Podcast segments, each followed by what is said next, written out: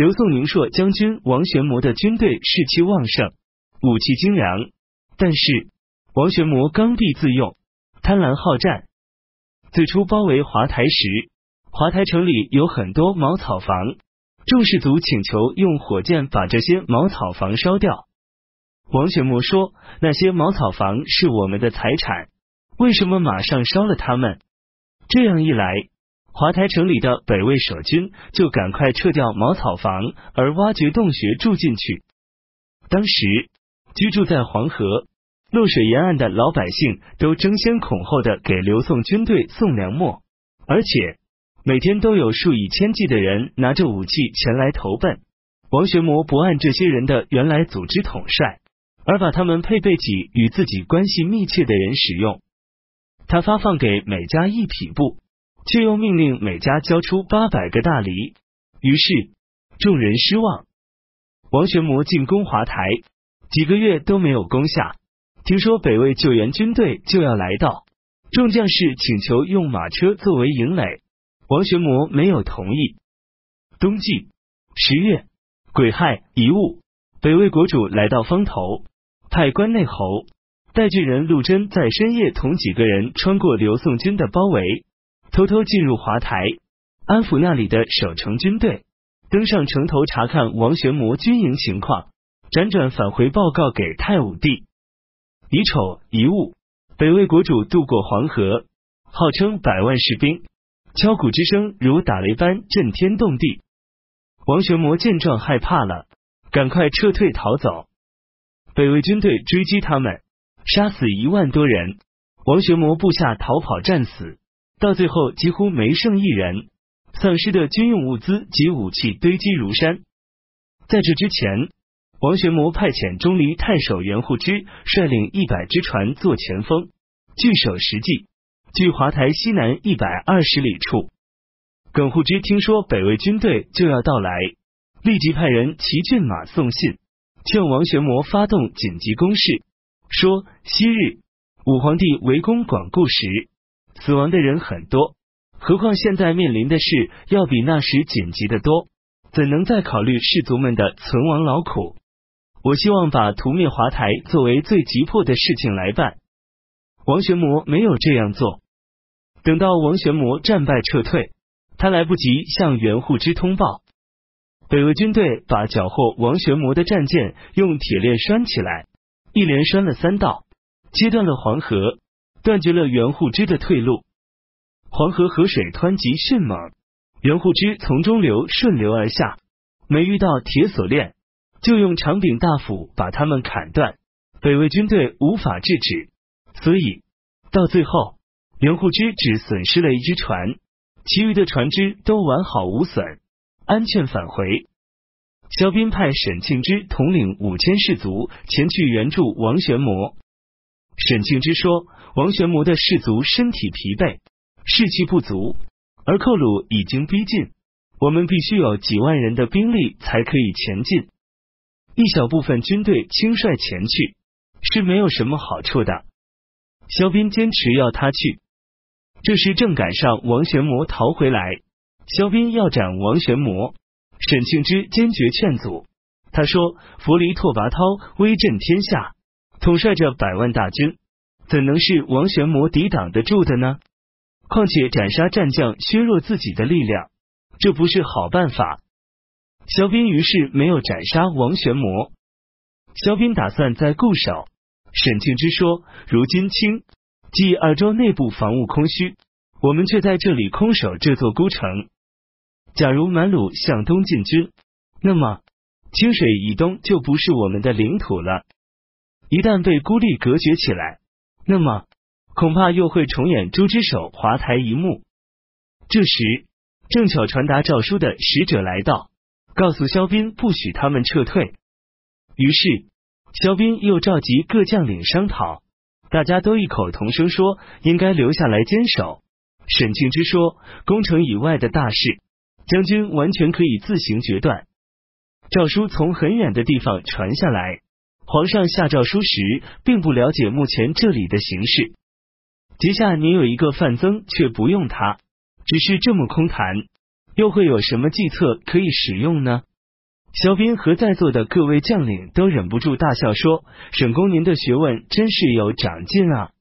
沈庆之厉声说道：“你们虽然通古博今，却不如下官我用耳朵仔细的学习。”于是，肖斌派王玄谟戍守真坦，援护之据守清口，自己率领各路大军返回历城。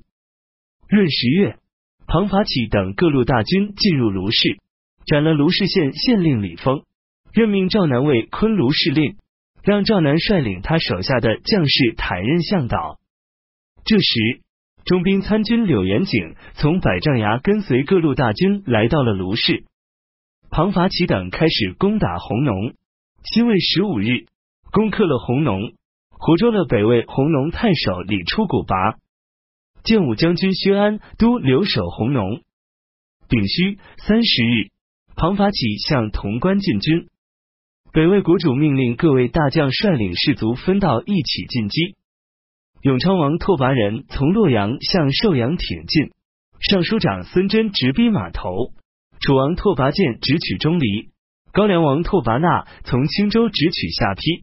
北魏国主自己率军从东平直入邹山。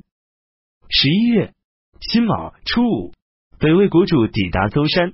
鲁郡太守崔协力被北魏生擒，北魏国主看见秦始皇时刻，命令士卒把他推倒，同时又命人用牛、羊、猪三种牲畜去祭祀孔子。刘宋楚王刘建从清河向西挺进，屯兵萧城；布尼公从清河向东挺进，屯兵刘城。武陵王刘俊派遣参军马文公率军增援萧城。江夏王刘义公派遣君主姬玄敬率军增援刘城，马文公被北魏军队击败。布尼公途中跟姬玄敬相遇，二人率军转而向包桥进攻。他们打算渡过清水，向西进军。沛县百姓正在放火焚烧包桥，半夜在树林里不断的敲鼓。北魏军队以为是刘宋大部队来了，都争先恐后的抢渡包水。被淹死的差不多有一半。刘宋文帝任命柳元景为弘农太守，柳元景让薛安都、尹显祖先率领士卒到陕城与庞法启等会师，柳元景则在后方征收粮食租款。陕城险峻坚固，刘宋军围攻没有攻下。北魏洛州刺史张氏连提率领二万名士卒翻过崤山险要前去陕城增援。徐安都等在陕城城南迎战，北魏派出突击骑兵，刘宋各路大军抵挡不住，徐安都勃然大怒，脱去战盔，解下铠甲，只穿着红色的无袖汗衫。他骑的战马也除掉了护甲，怒目而视，手持长矛，单枪匹马，大声呐喊着直入北魏军中。长矛所指，无人敢拦挡。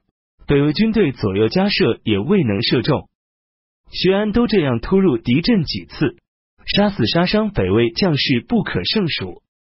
正巧天黑了，另一名刘宋将鲁元宝率领军队从函谷关来到这里，北魏军队才退走。柳元景派军副柳元护率领二千步骑兵救援薛安都等，深夜抵达陕城城南，北魏军队并不知道。第二天。薛安都等在陕城西南地带陈兵，曾方平对薛安都说：“现在强敌当前，坚城在后，这正是我们应该去战死的时候。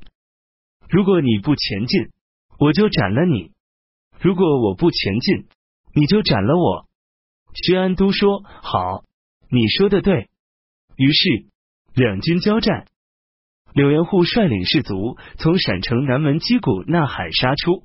旌旗招展，北魏将士非常恐惧。薛安都一马当先，挺身奋战。他身体受伤，血流在肘部凝住，长矛也断了。换了一杆，又重新进入战场搏昆斗。各路大军也是越战越勇。从早晨太阳出来，直到黄昏，北魏军队大败。刘宋军队斩了张氏连提及其将士三千多人。剩下的北魏将士都跳进河沟，也死了很多，另有二千多人投降。第二天，柳元景抵达，责备投降的人说：“你们原本就是中原之国百姓，现在却替胡虏卖力，等到没有力量抵抗了才投降，为什么要这样做？”北魏投降士卒们异口同声的说：“胡虏驱赶我们这些老百姓为他们打仗，晚一些出来打仗的要被诛灭全族。他们用骑兵来驱赶我们这些步兵，很多人在未打仗前就死去了。这是将军你亲眼见到的事情。各将领打算将他们全部杀掉。”柳元景说：“现在皇帝的旗帜指向北方，我们应该让仁爱做我们的先导。”为我们开路，于是把这些投降者全都释放，让他们回家。他们都喊着万岁离去。甲午初八，刘宋军攻克陕城，庞法启等进攻潼关。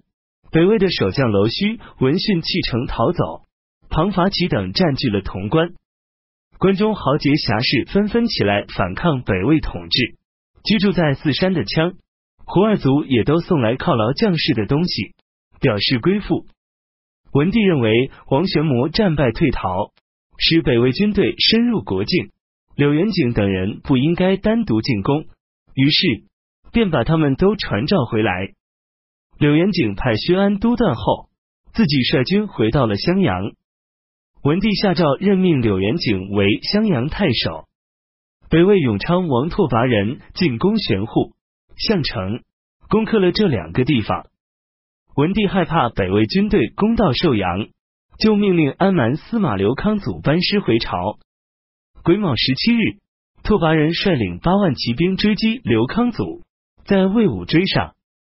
刘康祖只有八千将士，副将胡胜之打算依靠山势的险要，让军队从小路到达寿阳。刘康祖大怒，说。我们亲自到黄河搜索敌人，没有搜索到。值得庆幸的是，他们自己送上门来了，怎么能躲避他们呢？于是让军队结成一个个车阵，继续前进。刘康祖对军队下令说：“回头看的人斩首，转过身去的人砍断双脚。”北魏军队从四面包抄围攻，刘宋军将士都拼死同北魏军队搏斗。战斗从早晨一直进行到下午，刘宋军击杀了北魏一万多人，血流淹过人的脚踝。刘康祖身上十处受伤，但斗志却更加高昂。北魏军队将剩下的将士一分为三，采用车轮战术，边休息边作战。这时正赶上夜幕降临，风力很大，北魏军队借此就用战马驮草，火烧刘宋军营。刘康祖随着救火，随着补救营垒，一支流箭飞来，穿透了他的脖子。刘康祖从马上栽下身亡，其余士众不能继续战斗，随即崩溃。北魏军队追击堵截，几乎将刘宋军斩尽杀绝。刘宋南平王刘硕派左军行参军王罗汉率领三百名将士戍守魏武，北魏军队突然涌入。王罗汉的将士们想要依靠附近的矮林进行自卫，王罗汉则认为自己接受命令驻守于此，不能离开。北魏大军攻入魏武，结果生擒了王罗汉。他们用铁链锁住了王罗汉的脖子，让三郎将看守。深夜，王罗汉砍掉了三郎将的头颅，自己抱着铁锁逃到了盱眙。